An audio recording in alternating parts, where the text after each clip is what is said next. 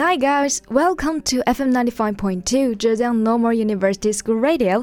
You're now listening to English Bridge. I'm your friend Relin.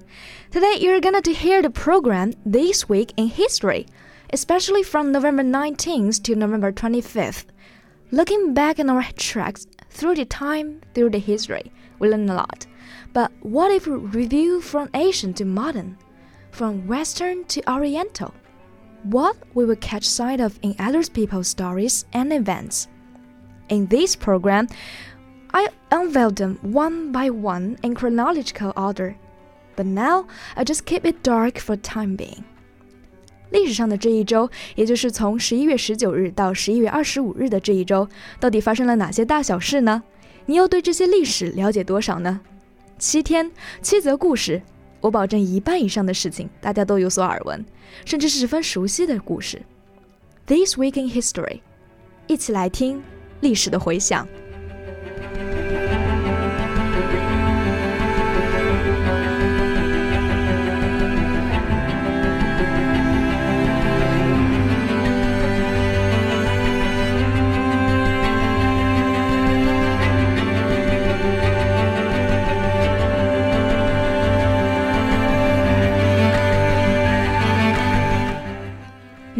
19th.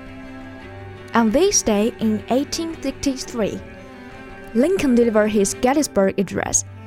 At the dedication of a military cemetery at Gettysburg during American Civil War, President Abraham Lincoln delivered one of the most memorable speeches in American history. In just 272 words, Lincoln brilliantly and movingly reminded a war weary public why the Union had to fight and win the Civil War。一八六三年的十一月十九日，美国总统林肯发表着名的盖茨堡演说，哀悼长达五个半月的格底斯堡战役中阵亡的战士。一八六三年是美国南北战争的第三年。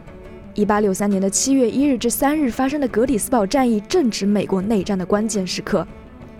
The Battle of Gettysburg, fought for four months earlier, was the single bloodiest battle of the Civil War.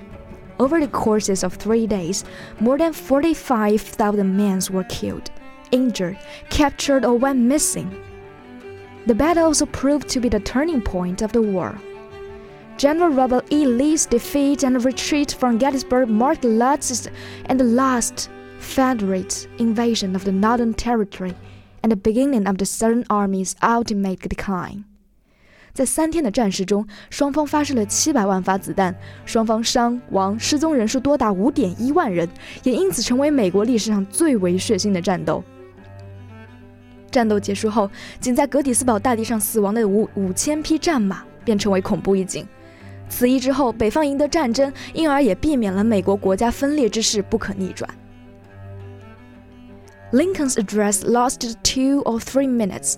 The speech reflected his refined belief that the Civil War was not just a fight to save the Union, but a struggle for freedom and equality for all. An idea Lincoln had not championed in the years leading up to the war, this was his stirring conclusion. The world will little note, nor long remember what we say here. We can never forget what we did there it is for us the living rather to be dedicated here to the unfinished work which they who fought here have thus far so nobly advanced. It is rather for us to be here dedicated to the great task remaining before us, that from those honored that we take increased devotion to that cause for which they give the last full measure of the devotion. That we here highly resolve that these dead should not have died in vain that this nation under God should have a new birth of freedom, and that government of the people, by the people, for the people, should not perish from the earth.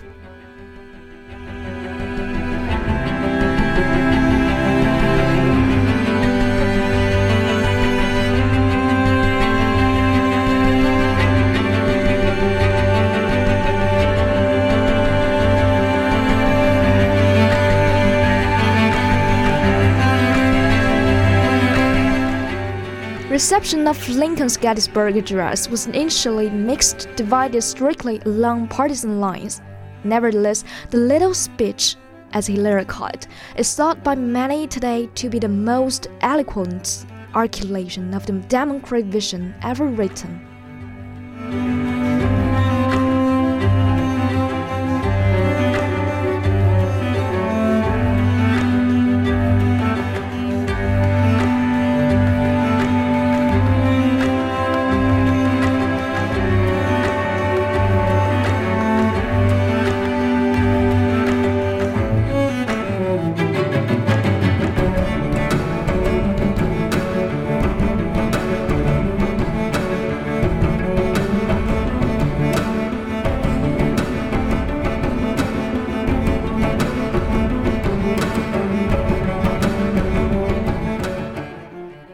November 20th, on this day in 1925, Nuremberg trials began. 24 high-ranking Nazis go on trial on Nuremberg, Germany, for articide committed during World War II. The Nuremberg trials was conducted by the International Tribunal made of representatives from the United States, the Soviet Union, France, and the Great Britain. It was the first trial of its kind in history and the defendants faced charges ranging from crimes against peace to crimes of war to crimes against humanity. Lord Justice Geoffrey Lawrence, the British member, presided over the proceedings, which lasted 10 months and consisted of 216 court sessions.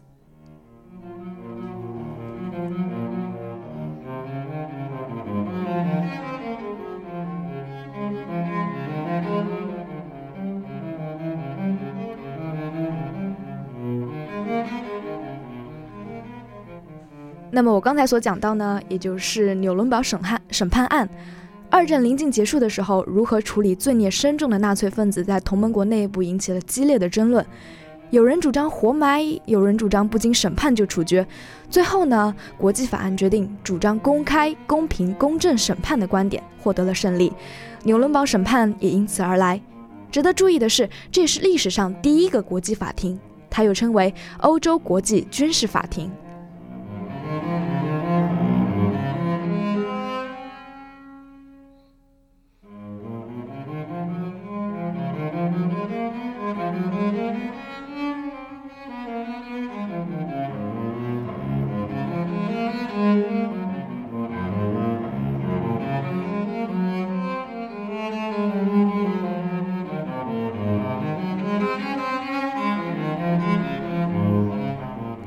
November 21st.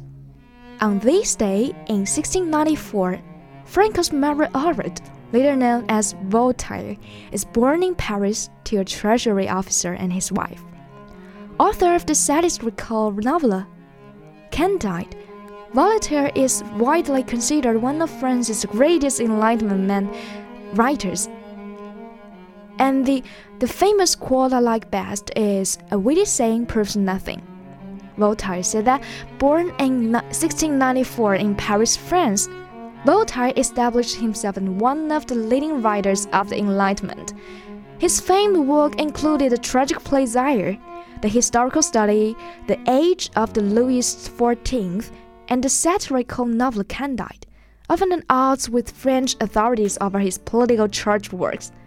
And he was twice imprisoned and spent many years in exile. He died shortly after returning to Paris in 1778. Voltaire studied law but abandoned it to become a writer. He won success with his plays, mostly classical tragedies at first. He also wrote histories and epic poetry. His writing brought him some measure of success, and his wife's investment made him wealthy in his mid 30s. However, his epic poem La Henriade a satirical attack on politics and religion, infuriated the government and landed Voltaire in the Bastille for nearly a year in 1717. Voltaire's time in prison failed to quench his stare. In 1726, he again displeased the authorities and fled to England. He returned several years later and continued to write plays. In 1734, his letters, Philocris, criticized established religions and political institutions, and he was forced to flee once more. he retreated to the region of Cham, where he lived his mistress and patroness. In 1750, he moved to Berlin on the invitation of Frederick II of Prussia and later settled in Switzerland, where he wrote his best known work, Candide. He died in Paris in 1778, having returned to supervise the production of one of his plays.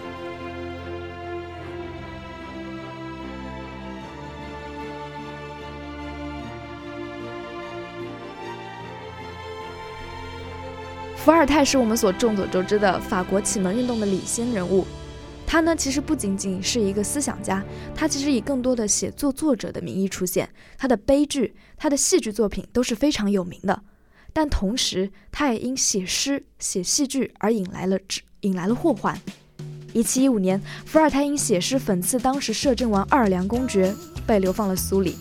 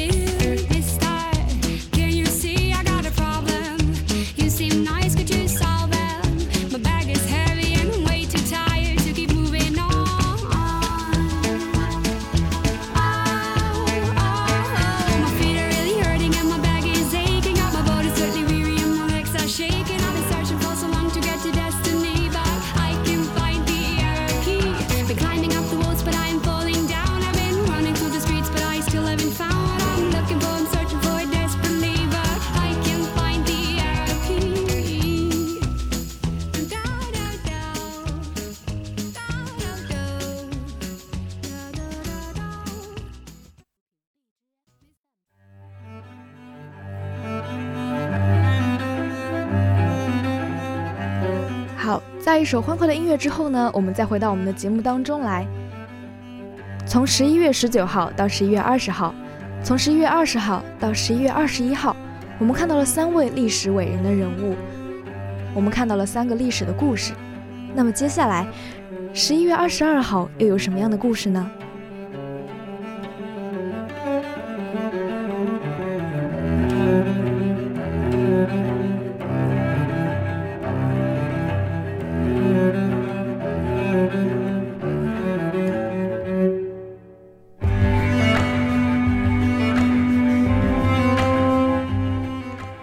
？November 22nd. On this day in 1963, John Kennedy was assassinated. The 16th President of the United States is assassinated while traveling through Dallas, Texas in an open-top Carrington. First Lady rarely accompanied her husband in political outings, but she was beside him, along with Texas Governor John Connally and his wife, for a time-mile motorride through the streets of downtown Dallas on November 22nd. Sitting in Lincoln Convertible, the Kennedys and the Connallys waved at the large and enthusiastic crowds gathered along the Paradise route. As their vehicle passes the Texas School Book Depository building at 12:30 p.m., Lee Harvey Oswald alleged fired three shots from the sixth floor, fatally wounding President Kennedy and seriously injuring Governor Connally. Kennedy was pronounced dead 30 minutes later at Dallas Park Hospital. He was 46 then. The next day, November 23, the President Johnson issued his first proclamation, declaring November 25th to be a day of national mourning for the slain president. On that Monday, hundreds of thousands of people line the streets of Washington to watch a horse drawn caisson bear Kennedy's body.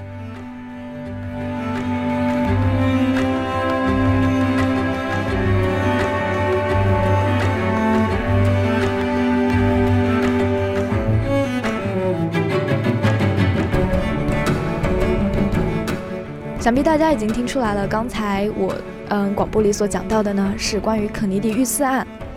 肯尼迪他是美国历史上最年轻的总统，同时呢，也是一位最具有悲剧性的总统。他年仅四十六岁，就刺就被刺杀在那次的游行上，而这次刺杀事件却是疑点重重。当时有许多的说法，有人说是一个精神病患者奥斯瓦尔德，也有人甚至说是外星人遇刺。直到现在，美国政府也没有说出到底谁是一个幕后的真凶，只能欲盖弥彰地说。二零三八年，他们将公开这一事件的真实真相。而更奇怪的是，在肯尼迪遇刺案当中，很多证人、很多案件的证人都莫名其妙的去世了。很多证人、很多疑点、很多证人以及他们所带来的证据，都在这一场案件中慢慢的被遮盖。真相究竟如何？可能我们要等到二零三八年才能够知道。但是现在的分析，现代科学手段。却还没有能给公众一个正确的答案。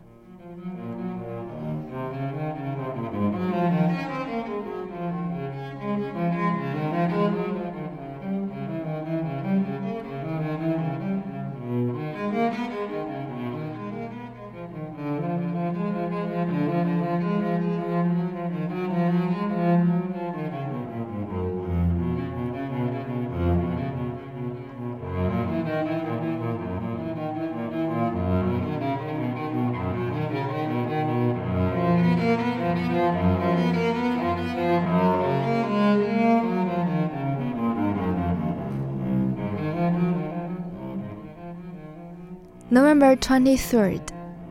On this day in 1933, the first issue of pictorial magazine Life is published, featuring a cover photo of the Fort Peck Dam by Margaret Bourke-White. 接下来要讲的呢，同样是关于生命，是美国历史上的杂志《生命》的第一次发布。Life actually had its start earlier than in the 20th century as a different kind of magazine a weekly humor publication, not unlike today's New Yorker in its use of tart cartoons, humorous pieces, and cultural reporting. When the original line folded during the Great Depression, the influential American publisher Henry Luce bought the name and relaunched the magazine as a picture based periodical on this day in 1933. By this time, Luce had already enjoyed great success as the publisher of Time, a weekly news magazine. Whereas the original mission of Time was to tell the news, the mission of life was to show it. In the words of Luce itself, the magazine was meant to provide a way for the American people to see life, to see the world, to eyewitness great events, to see things thousands of miles away, to see and be amazed, to see and be instructed, to see and to show Luce set the tone of the magazine with Margaret Wright's stunning covered photograph at the Fort Peck Dam, which was since become an icon of 1930s and a great public work completed under President Franklin Roosevelt's New Deal. Life was an overwhelmingly success in its first year of publication. Almost overnight, it changed the way people look at the world. By changing the way people could look at the world, its flourish of imagination painted vivid pictures in the public mind, capturing the personnel and the public and putting it on display for the world to take in. At this peak, life has a circulation of over 8 million and it's exerted a considerable influence American life in the beginning and middle the 20th century.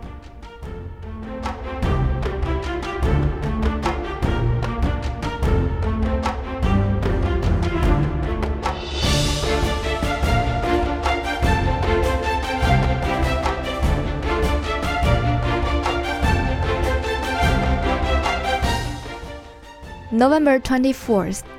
On this day in, in 1859, The Origin of Species is published. 讲到了生命，我们怎么能不来讲讲生命的起源呢？在一八五九年，《物种起源》由达尔文撰写的《物种起源》一经发表，就引起了广大的轰动。On the Origin of Species by Means of Natural Selection, a groundbreaking scientific work by British naturalist Charles Darwin is published in England Darwin's theory argued that organisms gradually evolve through a process he called natural selection. In natural selection, organisms with genetic variations that suits their environment tend to progress more descent with organisms of the same species that lack of variation, thus influencing the overall genetic makeup of the species. Darwin, who was influenced by work of French naturalist Jean-Baptiste Lamarck and the English economist Thomas Malthus, acquired most of the evidence for his theory during the five-year serving expedition aboard the HMS Beagle in the 1830s. Visiting such diverse places, and Darwin acquired an intimate knowledge of the flora, fauna, and flora of many lands. This information, along with studies in variation and interpreting, after returning to England, proved invaluable in the development of history and his theory of organic evolution.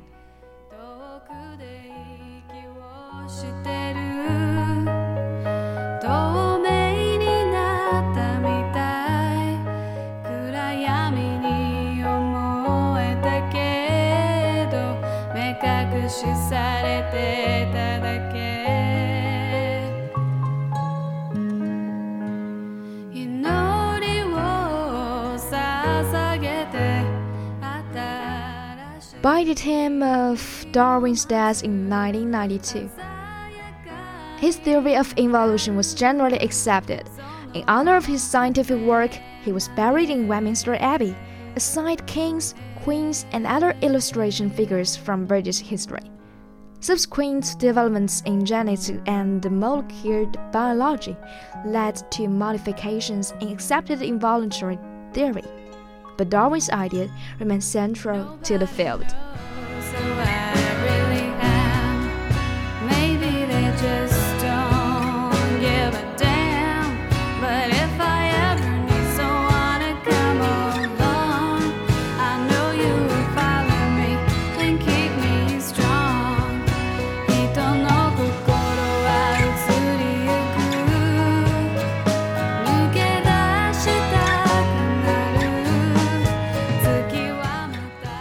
So initially, what I tend to make of about the program today is a program named Today in History.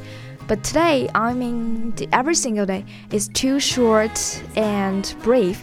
Stories are limited, and I will be limited by the only few events. So now we come with this week in history. The program you hear today and the coincidence and events in history. That's what I mean. 一开始呢，我其实只是想做一档历史上的今天这档节目，但是慢慢的随着我的探索，我发现只有一天的历史其实是不够的，所以我觉得今天既然是周一嘛，不如做一档历史上的一周这个节目。我们呢，从根据国外的习惯来，我们从周日开始，也就是昨天十一月十九号，从昨天开始到这周六，我们的一周的。历史上的今天，历史上的昨天，历史上的明天，做成了一档历史上的一周这样的一个节目。希望大家能够在接下来的一周好好享受生活，好好把握当下。OK，see you guys next time. Have a good night.